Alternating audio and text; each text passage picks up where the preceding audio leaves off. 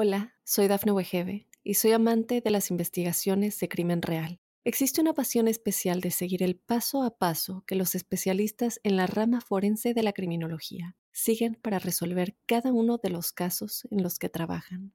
Si tú, como yo, eres una de las personas que encuentran fascinante escuchar este tipo de investigaciones, te invito a escuchar el podcast Trazos Criminales con la experta en perfilación criminal, Laura Quiñones Orquiza, en tu plataforma de audio favorita.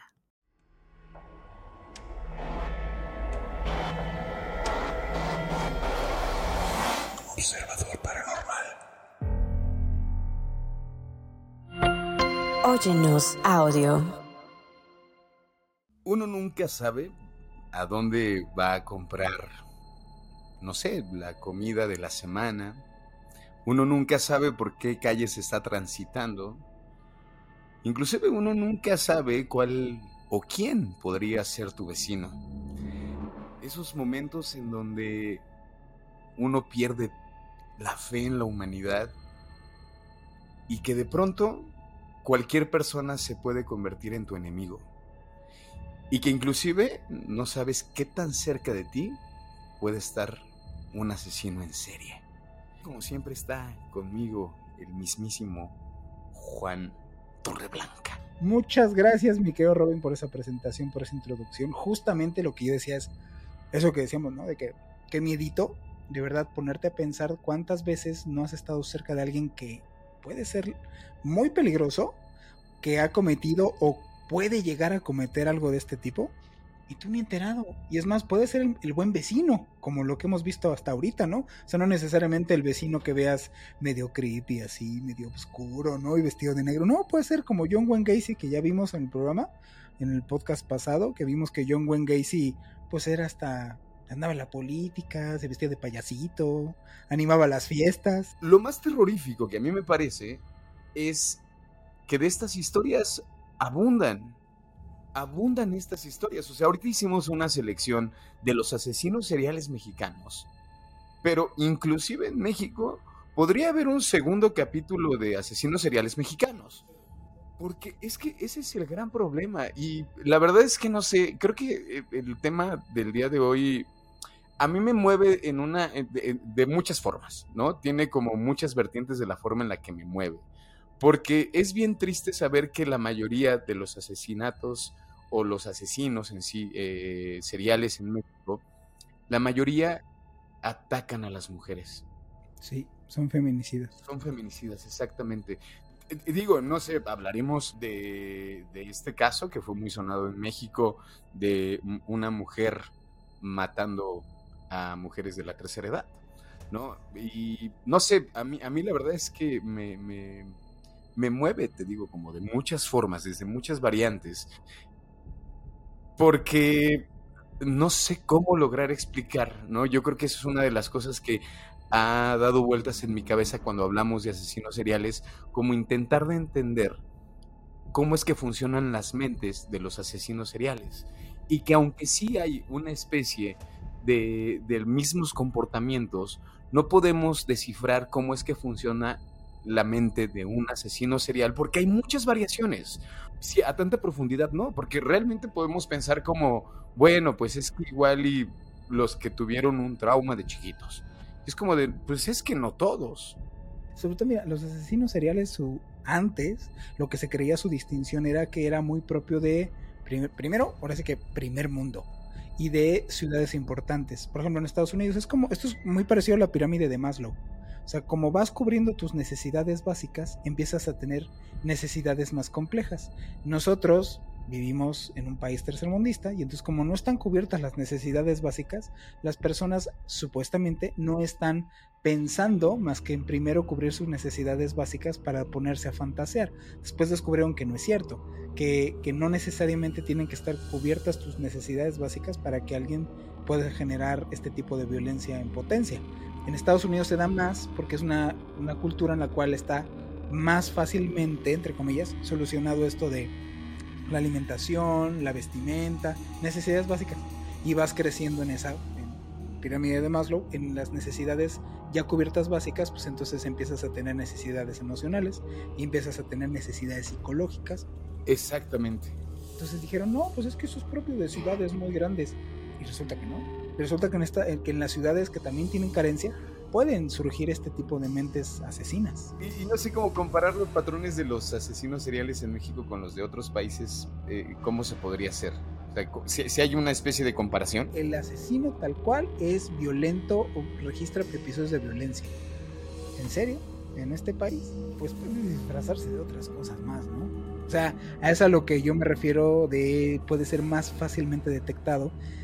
Uno es el entorno, y entonces si tu entorno, el, entorno define muchas cosas. Tú estás en un entorno en donde mayormente la violencia no prepondera, entonces el que es violento brinca. Pero si estás mayormente en un entorno en donde la violencia es lo que prepondera, al contrario, el tranquilito es el que saca de onda. Entonces esto es igual, o sea, vivimos en un país que la verdad sí genera, eh, tiene entornos más violentos, tiene entornos más complicados socialmente, entonces este tipo de cuestiones pues se disfrazan muchísimo más. Yo creo que una de las cosas que me gustaría así puntualizar un poco es esta cuestión de que quizá mucha de la del sentido que tienen los asesinos seriales en México parten sí de la marginación, de la violencia, de la corrupción y también a partir de una cultura del machismo o sea, a mí me parece que eso también es, está bueno como apuntalarlo. ¿No? O sea, como por eso el porcentaje mayor es a mujeres. Señalarlo me parece que es importante, ¿no? Como hablar, por ejemplo, lo pusimos dentro de los temas, aunque no hay un nombre, pues hablar de las muertas de Juárez. Pero que mucho yo pienso que estos asesinos en México eh, sí sí viene a partir de un machismo que está súper inculcado en nuestra cultura. Y que definitivamente creo que, eh, no sé, quiero pensar, quiero pensar que las cosas siempre van a mejorar. No sé, creo que igual... También quiero mantener la esperanza de que puede estar mejor. Sí, eh, y no sé, y hablar, hablar el tema así como tal, como decirlo, bueno, es que así es me parece que es también quitarle este tapujo, decir, bueno, aquí en México si es por una cuestión de machismo, ¿no? Y lo vemos con este, con, con, este personaje que no, en este podcast no hablaremos a profundidad de él, que es el que da esta declaración como de yo prefiero que se toman la carne a que estén respirando el oxígeno que a mí me pertenece, o sea, me parece... Eso está terrible, o sea, híjole, de verdad terrible que, que tengas una persona que tenga su opinión. Sí, y digo, y estos casos de las mujeres en Juárez, ¿no? Como desde 11 años hasta 25, que era el aproximado de las mujeres que, asesinaban en Juárez, y que tristemente en México, bueno, pues siguen, siguen asesinando mujeres 11 cada día, ¿no? Y, ay, ojalá que, digo, no sé, sí me, sí me rompe, me rompe y me quiebra. Yo creo que sí es terrible lo que vivimos y no debería de existir esto, pero existe. Y yo creo que lo primero que hay que hacer es apuntalar y decir, vean, o sea, si es de llamar la atención, no hay las muertas de Edimburgo, no hay las muertas de Winchester, hay las muertas de Juárez, ¿no? Y eso es algo para que, mm, vamos, llame la atención a nivel mundial que tenemos un lugar lamentablemente muy rojo en cuanto a feminicidios, muchos feminicidios y que tiene todos los tintes de ser un grupo de asesinos seriales. Esos sí son asesinos seriales. Está terrible, ¿no? Son los síntomas que cualquiera puede ver. Es como enfermedad. Exactamente. Que puedes fijarte en eso. Que una de las cosas que creemos es que, habría que empezar a dar, darnos cuenta o como empezar a apuntalar es qué onda con la, eh, la seguridad pública, sobre todo, y la salud mental. Es que van combinadas. Exactamente. Lo que decíamos, o sea, ¿Cuántos no, cuántos no conocemos o historias no sabemos de gente que está metida en prisión y que realmente pues está dudosa su estadía ahí? ¿Y cuántas de estas personas que no vemos en la calle es que de verdad no hay, y por ejemplo, es una de las cosas hablando de cultura, no existe en este país la cultura en serio profunda de las enfermedades mentales en la sociedad. No hay como esa atención ni esa cultura entre las personas. O sea, tú ves a alguien, tú ves un adolescente, por ejemplo, suicidio, mucho que se da, ¿no? Tú ves a un adolescente, lo ves complicado, ay, está con sus ondas, anda, anda en la edad. Tiene que pasar por ahí. Por ahí tiene que pasar y si yo la libré, de modo que él no la libre. Entonces, realmente lo triste es, por ejemplo, hemos también normalizado las enfermedades mentales. Y sí, de verdad. O sea, sí es muchísimo más aceptado. Es más, ni siquiera aceptado. No es visto en México las enfermedades mentales. Y yo creo que justamente hay que voltear a esos lugares. O sea, tenemos que ser más conscientes.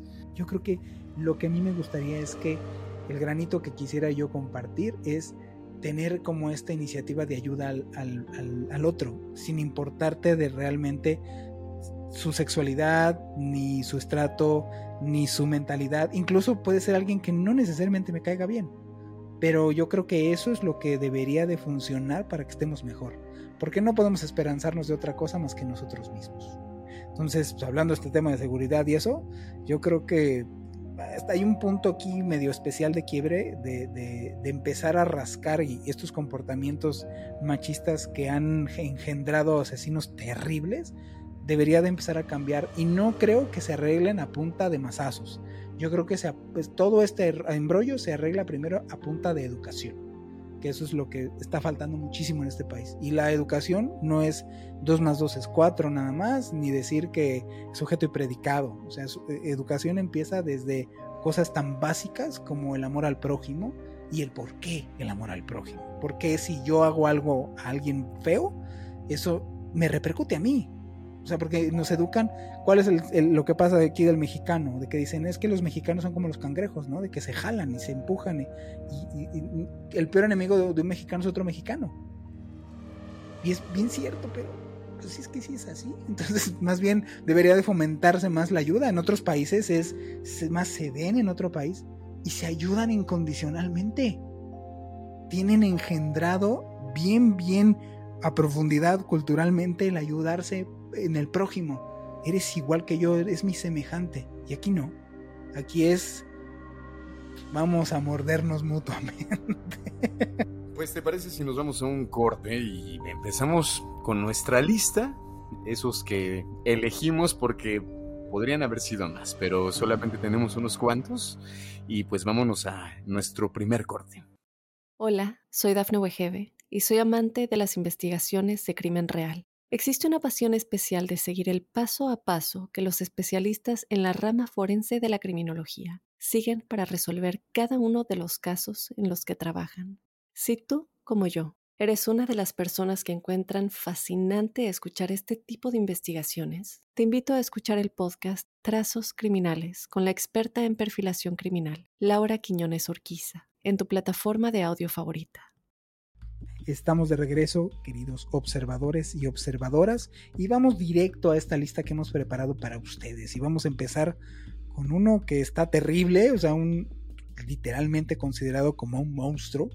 Este señor que tiene pues, más de 70 años, tiene 72 años este señor, y que la verdad es que para mí lo cacharon porque ya no pudo con, ahora sí que ya no pudo con su alma, como dicen aquí en México, de que lo agarraron gracias a, pues la verdad, a, un policía que, que digo, su esposa fue la que después ya no la encontró y de repente dijo dónde está mi esposa y el último lugar donde geolocalizó que se había quedado era justamente la casa de este señor. ¿no? Y bueno, pues este estamos hablando de Mendoza Celis, que era el feminicida de México conocido como el pues el monstruo de Atizapán, ¿no? En donde pues, llevaba asesinando mujeres desde hace aproximadamente 30 años, así como escucharon, a mí me parece increíble e indignante cómo te echas 30 años matando gente y que te pescan ya, porque así que lo agarraron por viejito, ¿no? Bueno, Mendoza se iba a bares a encontrar mujeres y si no deseaban irse con él, pues las obligaba, ¿verdad? No era como era voluntariamente a fuerza, se las llevaba, si es que no accedían, les ofrecía dinero o, o, simplemente se las llevaba a su casa, en donde las mataba, grababa videos este señor, y después de matar a estas personas y luego pues las cortaba y las hacía literalmente cachitos para tratar de disimular. La verdad es que también este señor era carnicero, sabía cortar, sabía hacer piezas. Muchas de las personas que se enteraron de pues este señor utilizaba la carne de sus víctimas, regalaba carne a los vecinos eh, usaba carne para hacer, digámoslo así, porque aparte de todo, pues, aparentemente este señor era muy buena onda, que les he dicho de que los buenos no, los malos no tienen pinta de malo. Este señor hacía como especie de fiestas comunitarias y ayudaba y entonces te regalaba tu kilito de carne, ¿no? Y resulta que era doña Chona hecha cachitos. Y bueno, se ha conocido que este individuo trajo a algunas mujeres a su, a su casa y haciéndose también pasar como facilitador de programas sociales, porque también estaba muy metido en ese asunto este señor. Y bueno, pues cómo lo capturaron, la, detuvieron a este señor como presunto asesino serial en México porque, eh, bueno, cometió estos crímenes a lo largo de estos 30 años que les estamos mencionando, en donde les hacía esto a estas mujeres. Incluso pues, el señor tiene videos, o te, grababa estos, estos procesos que tenía desde abuso hasta el hecho de, de lo que les hacía los cuerpos. Y bueno, resulta que en una de tantas se metió con la esposa de un policía llamado Bruno Ángel Portillo, en donde está, pues, digamos, accedió a ir con el señor a ayudarlo y desapareció.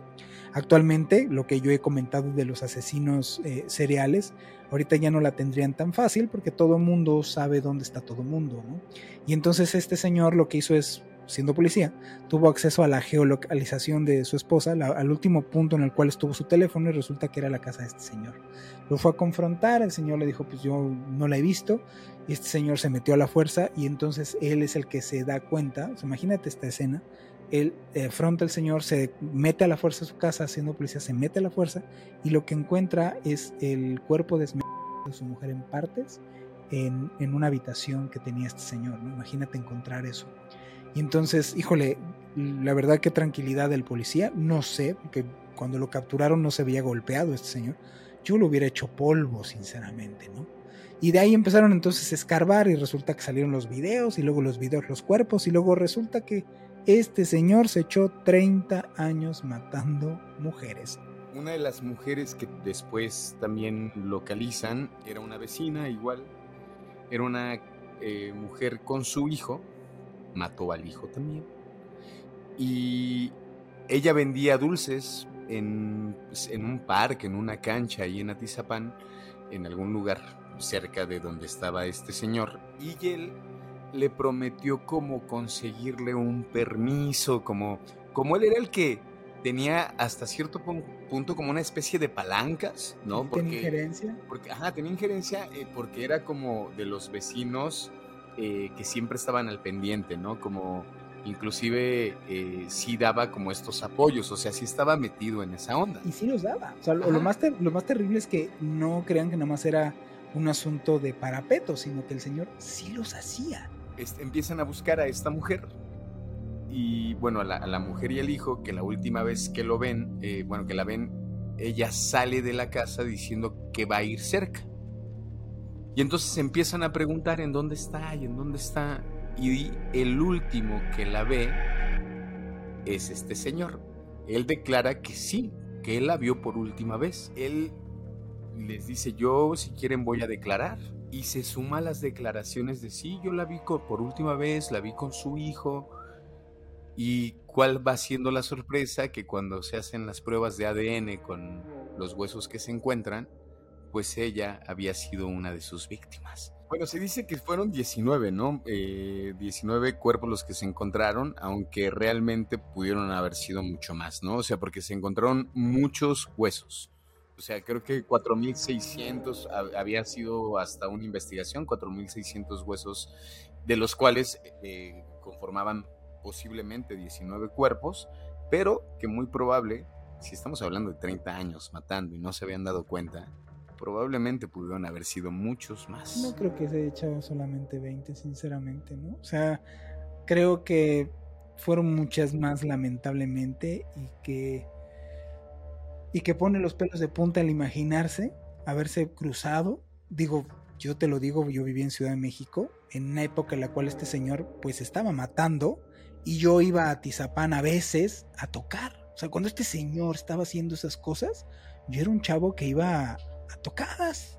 O sea, imagínate que en una de esas era el vecino de al lado mientras estábamos tocando y era el vecino que estaba ahí, ¿no? O sea, quién sabe. Eso es, lo, eso es lo terrorífico, que están en esta sombra hasta que de repente pues sale todo este, toda esta porquería en la cual estaba este señor, ¿no? Y, un poco me, gustaría, digo, ojalá que se, pues, mm, lo podamos encontrar en algún momento. Se hizo un documental acerca de, este, eh, del, monstruo de Atizapán, como un poco para hacer conciencia a partir de, los feminicidios, hacer conciencia de que tenemos que poner un poco más de atención de qué está pasando en este país, pero que podamos hacer conciencia a partir de ese, de ese caso en específico me parece interesante. Por ahí luego a ver si en redes les pasamos el nombre del documental. Sí, yo diría eso. O sea, bueno, yo lo único que diría es, sí, cuidémonos, no nos queda de otra.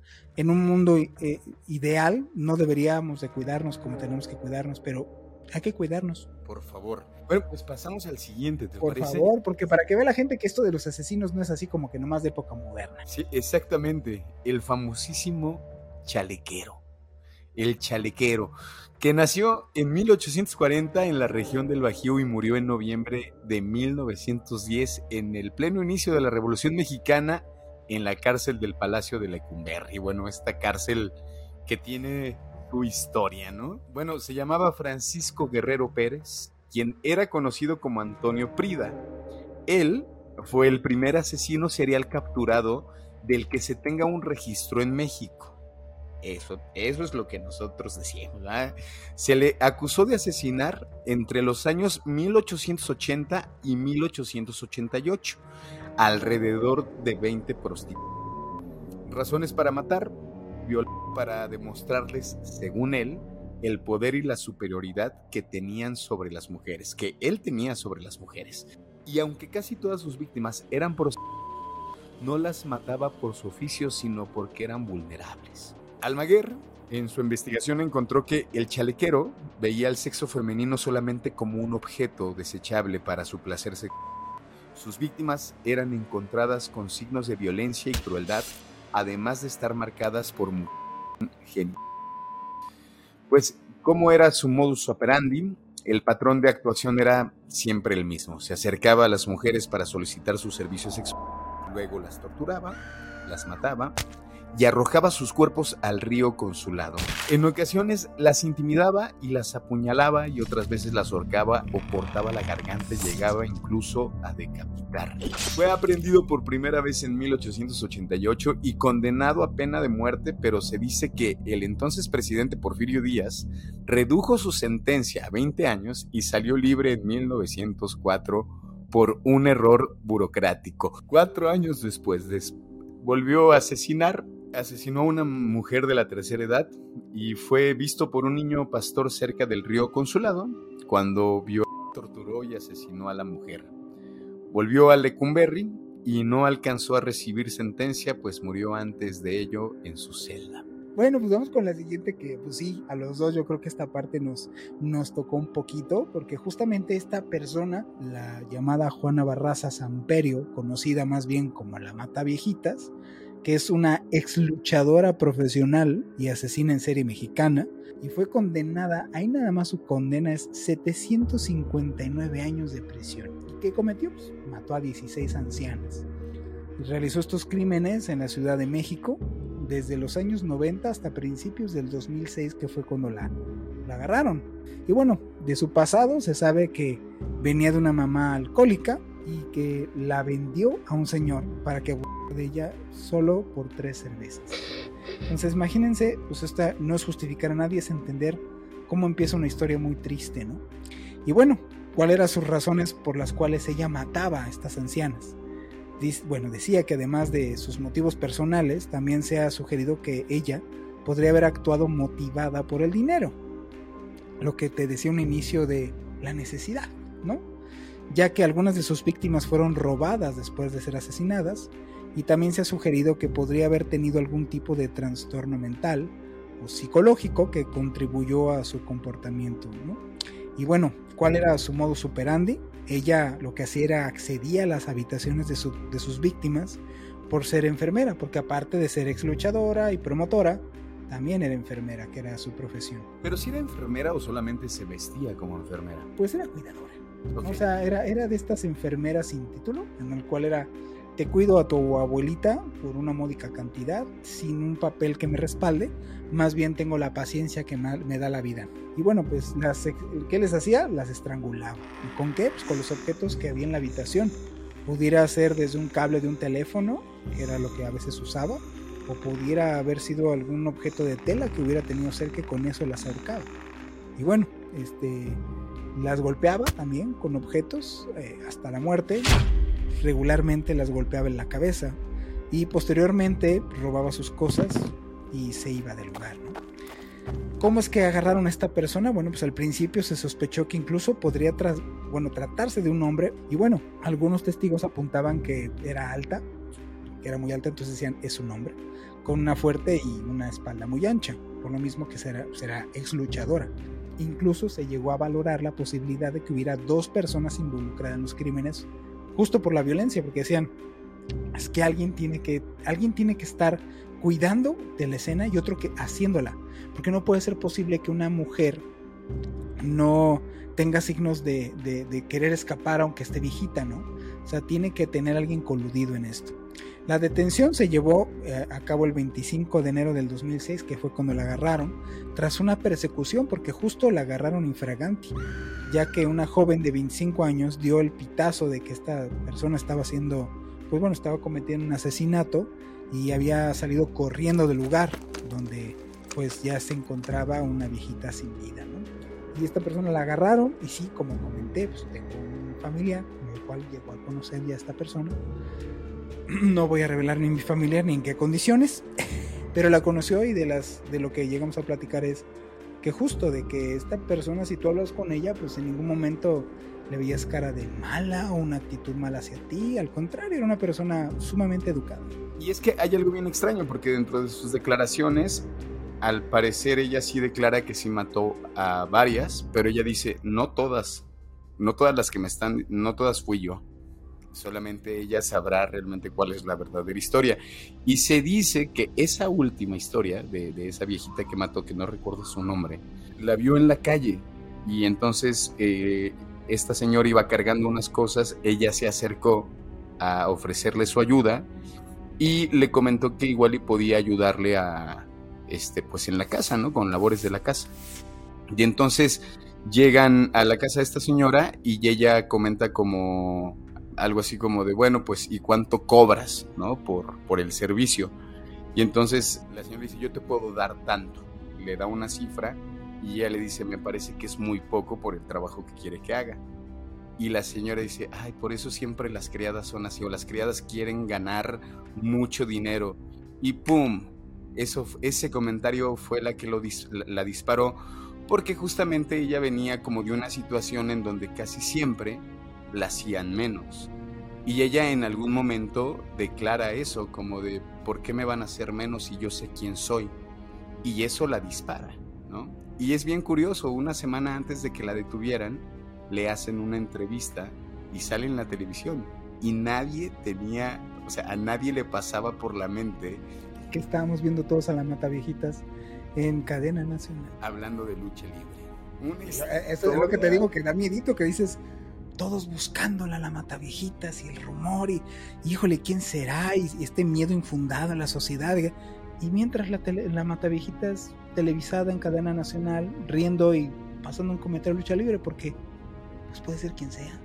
A mí me pasó que, bueno, mi abuela en aquel tiempo todavía vivía, vivía en Ciudad de México. Igual a mí. Y era un miedo que te cruzaba como... O sea, yo me acuerdo, inclusive, digo, si me estoy inventando quizá la historia en mi cabeza puede ser como le puedo meter o le puedo quitar, no lo sé. Pero yo recuerdo que sí como eh, contarle a mi mamá y cómo, cómo está mi abuelita, ¿no? Y díganle a mi abuelita que no abra la puerta a cualquier persona. No, no estás mal, porque incluso en mi casa esa como psicosis se vivió como te digo, como si fue una noticia importante, se infundó bastante miedo. Digo, a final de cuentas, pues es que en los medios en ese entonces agarraban estas notas para sacarle un poquito de jugo y hacer un. Pero mientras, pues, uno que tenía abuelita decías, aguanta, ¿no? O sea, yo sí quiero tener a mi abuelita. ¿Sí? Entonces, no, no estás mal. O sea, yo también en mi casa se comentó así de no le vayas a abrir, cuidado, la gente está ya bien loca no sabes qué onda, y luego, eso no, no, había como una zona delimitada, tenía personas que habían muerto en alguna colonia y después en otra colonia. O sea, no era como un rollo de, ah, mira, el asesino de la Narvarte, ¿no? Era, eran varias, varias situaciones, ¿no? Y bueno, pues vamos al que sigue, mi querido Robin, porque yo creo que el que sigue es un poco delicado, justo lo que mencionamos al inicio. El caso de las muertas de Juárez, ¿no? Que se refiere a esta serie de, feminicidios que comenzaron a, ocurrir en la década de, de 1990 en la ciudad Juárez, Chihuahua, en México. El término se utiliza para hacer referencia a las mujeres que han sido asesinadas y cuyos cuerpos han sido encontrados en campos desiertos y otros lugares alrededor de la ciudad. Esta cifra es impactante, ¿no? Se cree que más de 1.600 mujeres han sido asesinadas en Ciudad Juárez desde 1993. Aunque las cifras, pues varían según las fuentes, ¿no? Las víctimas eh, suelen ser mujeres jóvenes, muy, muy jóvenes.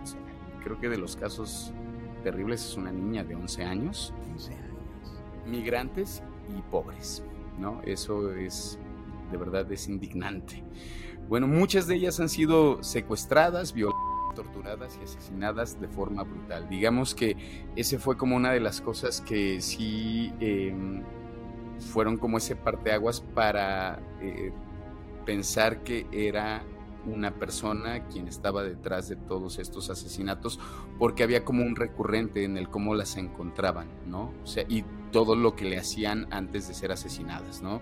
Había como un modus operandi y esto fue como de, bueno, es una persona.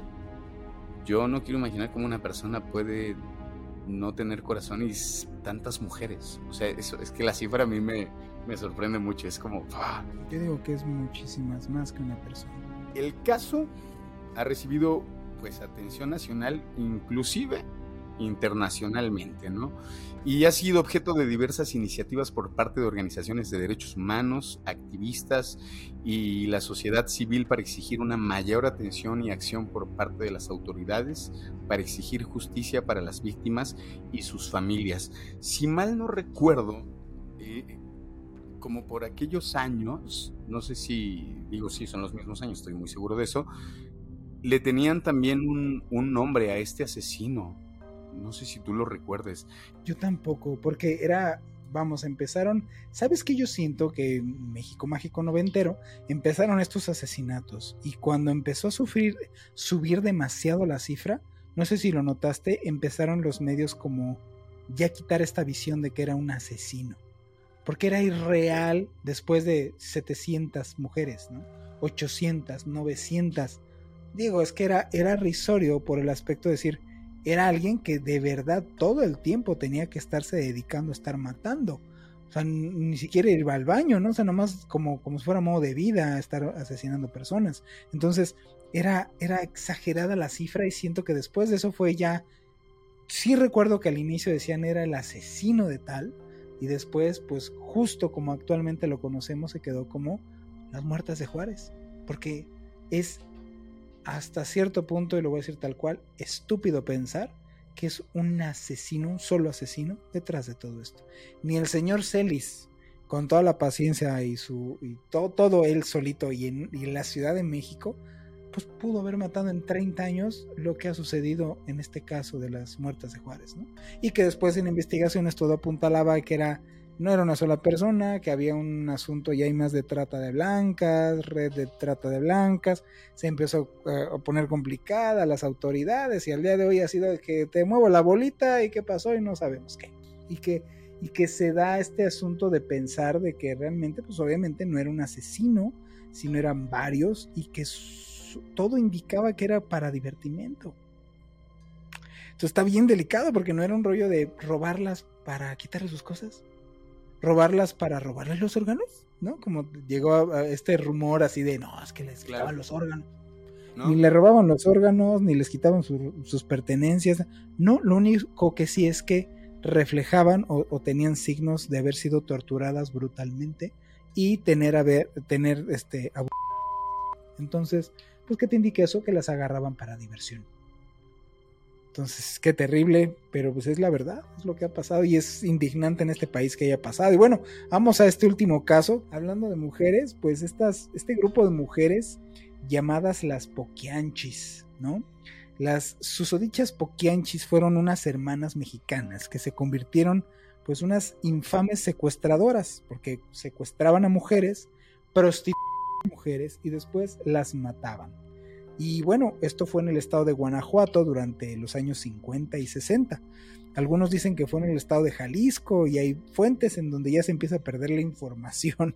Pero bueno, las hermanas González dirigían este y utilizaban métodos engañosos para atraer a mujeres jóvenes a menudo prometiéndoles trabajos, lo que decíamos de la necesidad, ser sirvientas o camareras, y entonces, una vez que las mujeres ya estaban bajo su control, su dominio, las forzaban a trabajar para ellas como prostitutas. Las condiciones en las cuales mantenían a estas mujeres eran verdaderamente extremas, y estas hermanas eran conocidas por su trato totalmente brutal.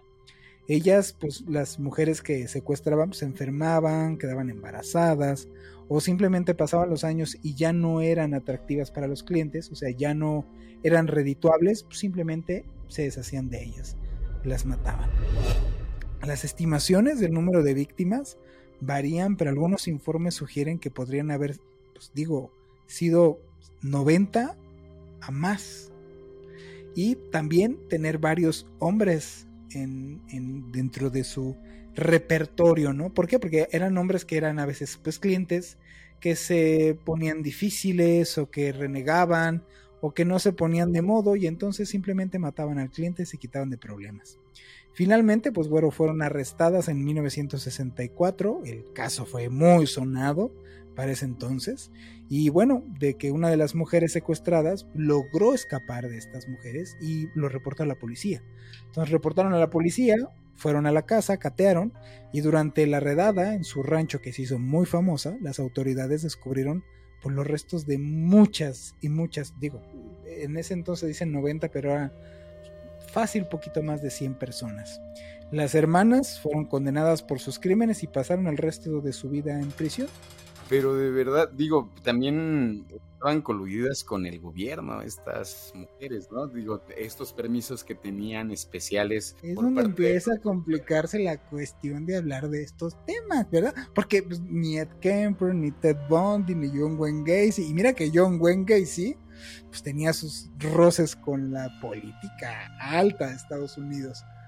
Y no pasó lo que pasó. ¿No? Entonces ahí es donde dices, híjole, vamos a un corte y volvemos para despedirnos de nuestro programa de Observador Paranormal. Hola, soy Dafne Wegebe y soy amante de las investigaciones de crimen real. Existe una pasión especial de seguir el paso a paso que los especialistas en la rama forense de la criminología siguen para resolver cada uno de los casos en los que trabajan. Si tú, como yo, ¿Eres una de las personas que encuentran fascinante escuchar este tipo de investigaciones? Te invito a escuchar el podcast Trazos Criminales con la experta en perfilación criminal, Laura Quiñones Orquiza, en tu plataforma de audio favorita. Observadoras, observadores, estamos de vuelta en Observador Paranormal. En esta última parte de, bueno, este capítulo que la verdad, no sé, mis sentimientos encontrados. Sí me, rompió, me rompe un poquito el corazón, tengo que decirlo así. Pero creo que también, eh, más allá de seguir alimentando la información a partir de, estas imágenes que todo el tiempo tenemos en México, ¿no? Estas imágenes de violencia, más, más allá de pensar que es la violencia por la violencia, pues yo creo que es esta parte donde yo creo que Juan y yo lo hacemos desde este micrófono eh, y este quizá como el, poder que sí te da tener un micrófono de frente, decir, pensemos en que podemos estar en un lugar mejor, a, pesar de que igual y, las cosas, eh, o, sí, bueno, el, mundo en el que estamos en este momento situados nos diga que no, yo creo que hay que pensar que sí, que las cosas siempre pueden mejorar y que hay que aprender. Finalmente yo creo que también de, de estas cosas aprendamos a que yo creo que algo que hemos dicho, eh, sobre todo en este, en este capítulo, es eh, cuidémonos, ¿no? Esa yo creo que va a ser como una de las cosas que nos va a poder eh, salvar, ¿no? Cuidarnos.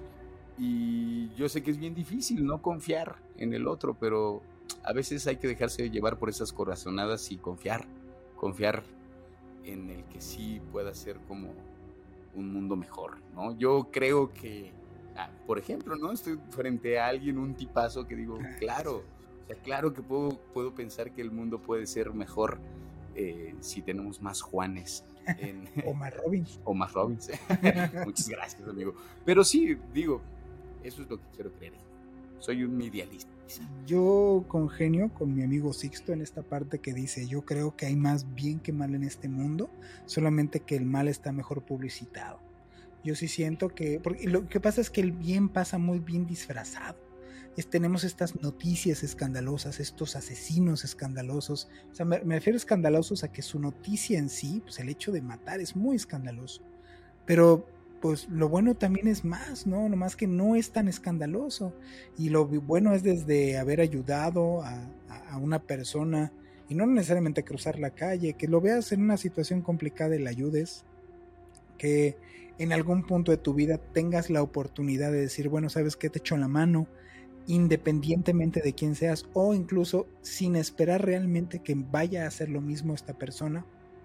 Eso me lo encuentro seguido y, de verdad no está publicitado. O sea, mayormente las malas noticias son las publicitadas en este mundo y no las buenas noticias. Aunque las buenas noticias pues se, sigan dando todos los días, ¿no? Pero bueno, hablando de noticias, lo importante aquí es, pues, vamos a darles unos datos duros de en qué, en qué podemos pensar o dejarlos pensando acerca de los asesinos seriales.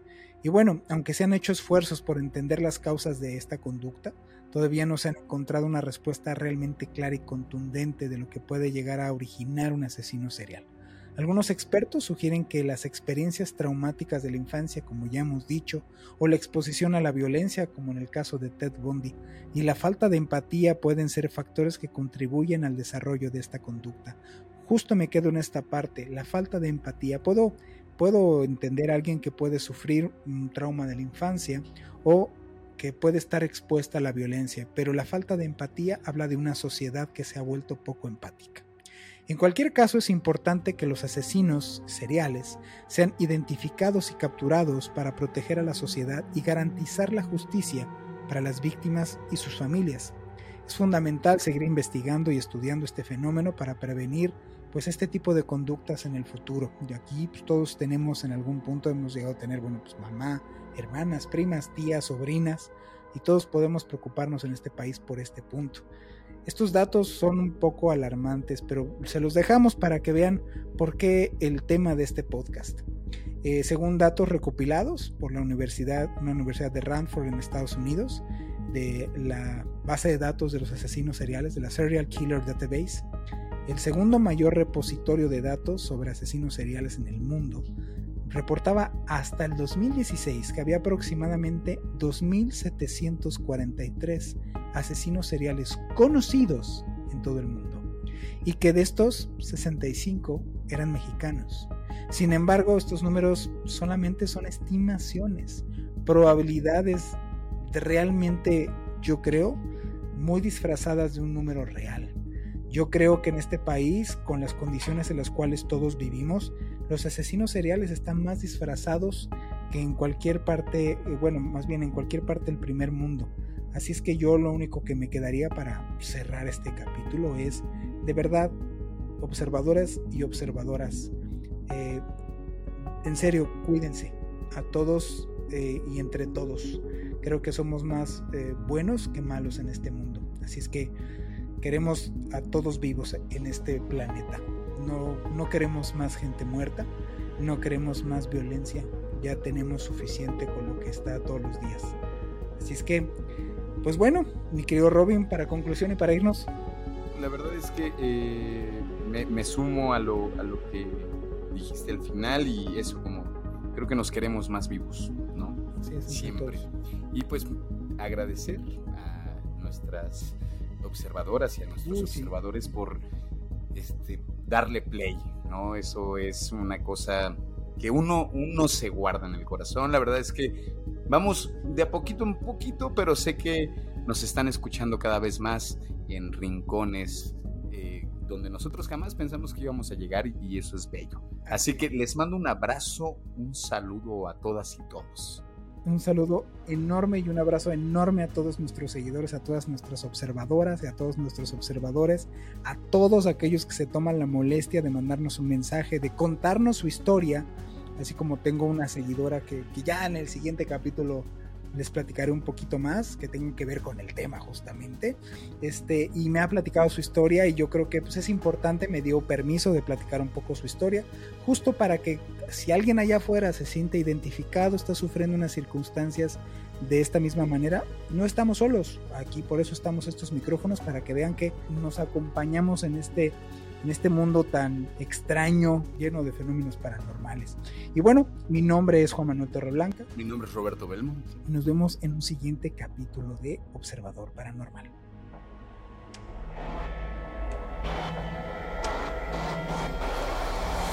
Observador Paranormal. Óyenos audio.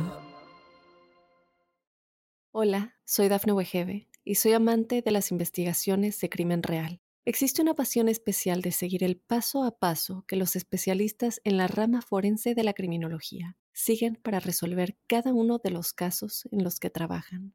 Si tú, como yo, eres una de las personas que encuentran fascinante escuchar este tipo de investigaciones, te invito a escuchar el podcast Trazos Criminales con la experta en perfilación criminal, Laura Quiñones Orquiza, en tu plataforma de audio favorita.